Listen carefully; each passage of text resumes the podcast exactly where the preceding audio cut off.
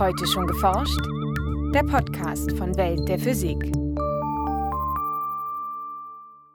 Mit Kristallen verbinden viele Menschen funkelnde Schmucksteine. Doch tatsächlich sind die meisten kristallinen Materialien eher unscheinbar. Im Alltag begegnen uns immer wieder Kristalle, wie zum Beispiel in der Küche Zucker und Salz, die Linse in einem Lesekopf eines CD-Players oder die Scheibe, aus der ein Computerchip hergestellt wird, die Photovoltaik-Siliziumscheibe auf dem Dach. Das sind Beispiele für Kristalle, die uns im Alltag immer begegnen, die wir aber kaum wahrnehmen. Sagt Matthias Bickermann vom Leibniz-Institut für Kristallzüchtung in Berlin. Warum Kristalle für viele moderne Technologien unverzichtbar sind und wie sie für diesen Zweck gezielt gezüchtet werden, hören Sie jetzt in einem Beitrag von Denise Müller-Dum und Jens Kube.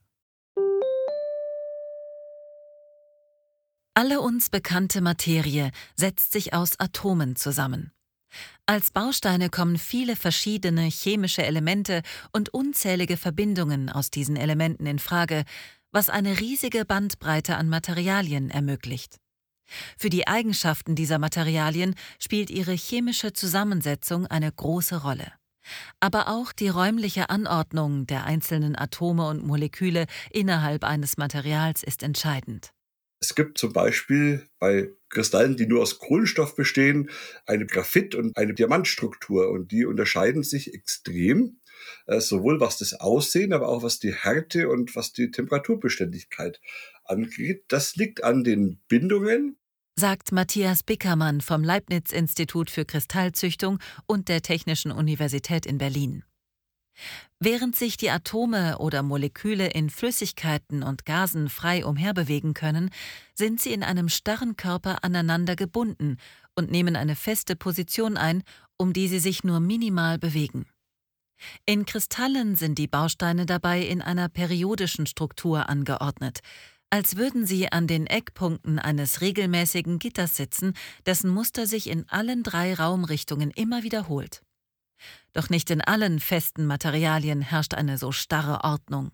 Ein nicht regelmäßig geordneter Festkörper wäre zum Beispiel ein Glas oder ein amorpher Werkstoff. Das heißt also, da ist diese Anordnung der Bausteine gerade nicht so regelmäßig. Trotzdem ist Glas fest. Viele Festkörper weisen allerdings eine regelmäßige innere Struktur auf, und so ist die Liste kristalliner Materialien lang. Dazu gehören unter anderem organische Stoffe wie Zucker, Metalle wie Kupfer oder Halbleiter wie Silizium. Bei vielen dieser Materialien beeinflusst die geordnete Struktur im Inneren auch die äußere Form.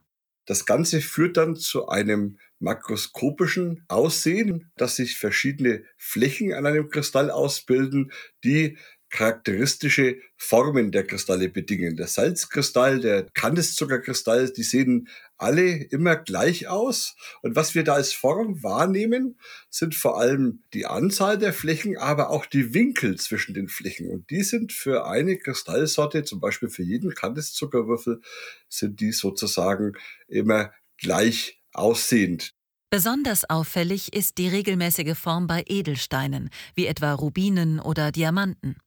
Aber selbst in solchen scheinbar perfekten Kristallen sitzen nicht immer alle Atome an der richtigen Stelle. Also in der reellen Natur gibt es immer Defekte, die sich in den Kristall einbauen. Und insofern ist auch kein Kristallgitter perfekt. Das kann es allein schon deswegen nicht sein, weil es ja irgendwo aufhören muss. Also es hat eine Oberfläche. Aber viele Kristalle haben eben auch Baufehler.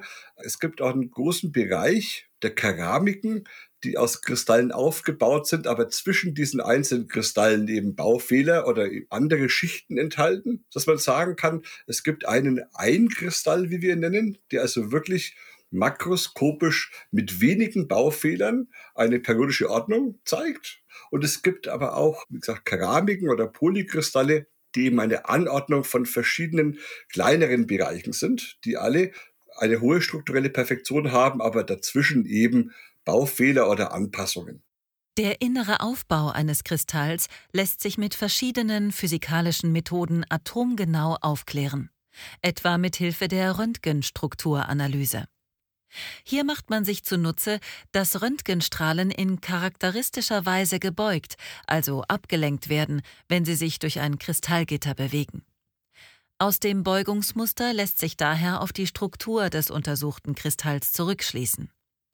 Aber auch die Elektronenmikroskopie kann detailreiche Einblicke in die Anordnung der Atome innerhalb eines Kristalls liefern. Solche Analysen offenbaren auch die Symmetrieeigenschaften eines Kristalls denn oft lässt sich das Kristallgitter entlang bestimmter Achsen verschieben, drehen oder spiegeln und deckt sich danach wieder mit der ursprünglichen Struktur. Basierend auf solchen Symmetrien ordnen Wissenschaftler Kristalle in verschiedene Systeme und Klassen ein. In der Kristallographie gibt es sieben verschiedene grobe Anordnungen eines Punktgitters, die dann durch diesen Innenaufbau der Kristalle weiter verfeinert werden und unterschiedliche wir nennen sie Symmetrieelemente ausbilden, also Drehachsen oder Spiegelebenen, so dass wir den Kristall danach unterscheiden, von welchen Richtungen aus und von wie vielen Richtungen er aus gleich aussieht. Also sozusagen ineinander überführt werden kann. Dass die Kristallstruktur nicht aus allen Richtungen gleich aussieht, führt mitunter auch dazu, dass die physikalischen Eigenschaften richtungsabhängig sind. Diese sogenannte Anisotropie äußert sich beispielsweise darin, dass Wärmeleitfähigkeit oder elektrische Leitfähigkeit eines Kristalls je nach Richtung unterschiedlich ausfallen. Auch die optischen Eigenschaften können variieren, je nachdem, aus welcher Richtung das Licht auf den Kristall trifft. Wir haben also Materialien, die zum Beispiel das Licht in eine unterschiedliche Richtung drehen oder verändern oder auch elektromagnetische Wellen, zum Beispiel Radio- oder Funkfrequenzwellen in eine bestimmte Geschwindigkeit bringen, sodass die Geschwindigkeiten der Wellen von der Orientierung der Oberfläche und von der Orientierung auf der Oberfläche abhängt. Und das ist die Grundlage von ganz vielen Bauelementen, wie zum Beispiel Resonatoren, mit denen man klassischerweise beim Fernseher die Programmfrequenz einstellt, also irgendwo gezielt eine Frequenz heraussucht und nur diese Frequenz wird weitergeleitet. Tatsächlich basieren heutzutage viele technische Errungenschaften auf Kristallen, von Lasern über Solarzellen bis hin zu Computerchips. Um die erforderlichen Mengen und vor allem die benötigte Qualität bereitzustellen, züchten Wissenschaftler Kristalle inzwischen gezielt im Labor. Die Kristallzüchtung ist prinzipiell sehr, sehr einfach. Das sieht man an so Baukästen, die man für Kinder kaufen kann und die dann Kristalle entstehen. Meistens funktionieren die so, dass aus einer wässrigen Lösung ein Kristall hergestellt wird, in dem sich entweder durch Abkühlen oder durch Verdampfen des Wassers dann in diesem Wasser größere Kristalle bilden. Diese Lösungszüchtung wird heute auch großtechnisch für verschiedene Kristalle angewandt, vor allem für solche, die man eben aus wässrigen Lösungen herstellen kann. Wasser kocht natürlich schon bei 100 Grad, das heißt Kristalle, die bei höherer Temperatur hergestellt werden, müssen anders hergestellt werden. Und das verbreitetste Verfahren heutzutage, um Kristalle herzustellen, ist die Züchtung aus der Schmelze. Dabei kommen zwei verschiedene Methoden zum Einsatz. Beim Bridgman-Verfahren lässt man das verflüssigte Material direkt im Schmelztiegel abkühlen und es erstarrt von unten nach oben zu einem Block. Auf diese Weise wird beispielsweise polykristallines Silizium für Solarzellen hergestellt.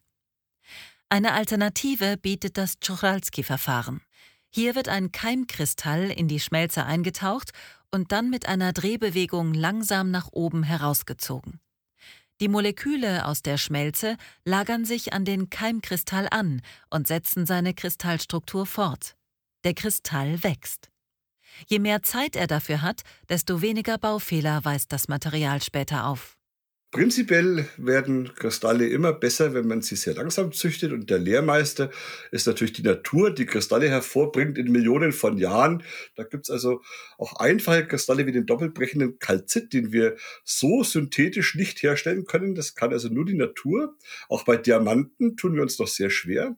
Allerdings haben wir die Zeit nicht und versuchen dann natürlich menschengemacht schneller Kristalle zu züchten, als das in der Natur möglich ist. Und entsprechend einen Kompromiss zwischen Reinheit, Größe, Wachstumsgeschwindigkeit, letztendlich auch Preis dieses Kristalls dann einzuhalten. Möglichst perfekte Kristalle sind vor allem für die Mikroelektronik wichtig, etwa für die Produktion von Computerchips. Als Unterlage für die winzigen elektronischen Bauelemente dienen nämlich dünne Siliziumkristalle. Und hier gilt es, jeden Fehler im Kristallgitter zu vermeiden, denn nur so kann der später darauf aufgebrachte elektronische Schaltkreis, der aus unzähligen Transistoren und weiteren Bauteilen besteht, seine Funktion einwandfrei erfüllen.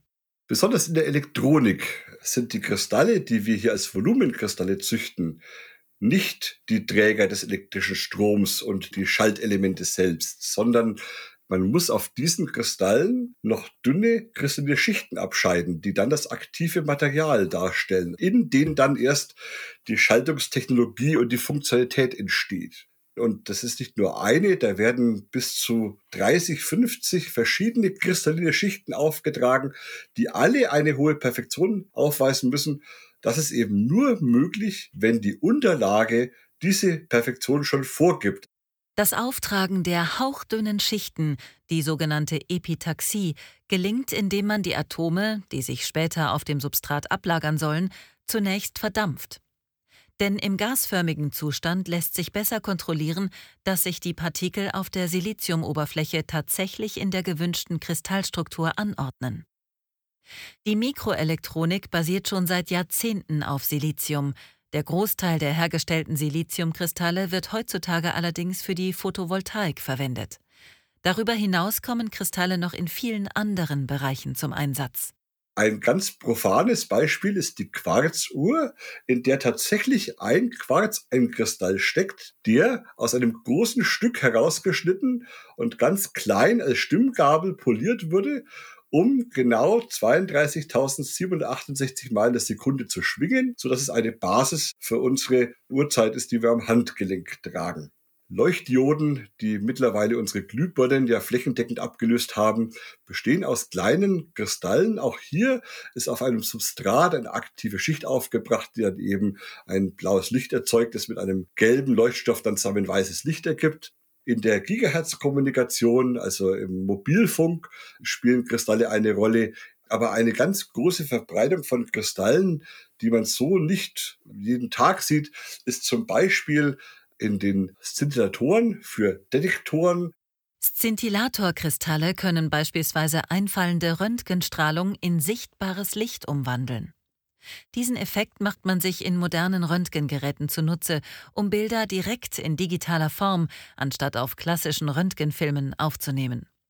Auch in Detektoren für die Teilchenphysik, etwa am Forschungszentrum CERN, sind Hunderttausende von Szintillatorkristallen verbaut, um die in den Teilchenkollisionen entstehenden Partikel nachweisen zu können.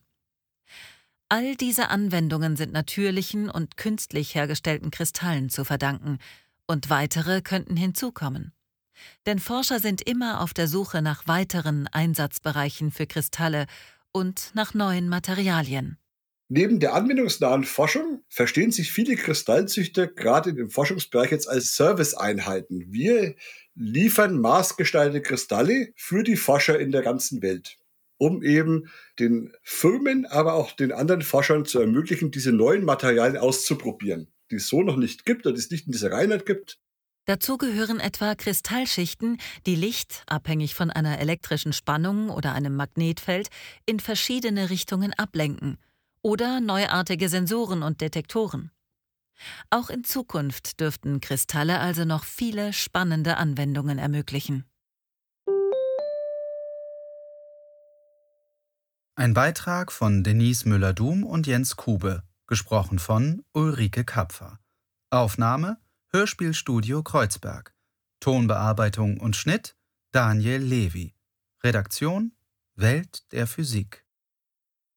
Welt der Physik wird herausgegeben vom Bundesministerium für Bildung und Forschung und von der Deutschen Physikalischen Gesellschaft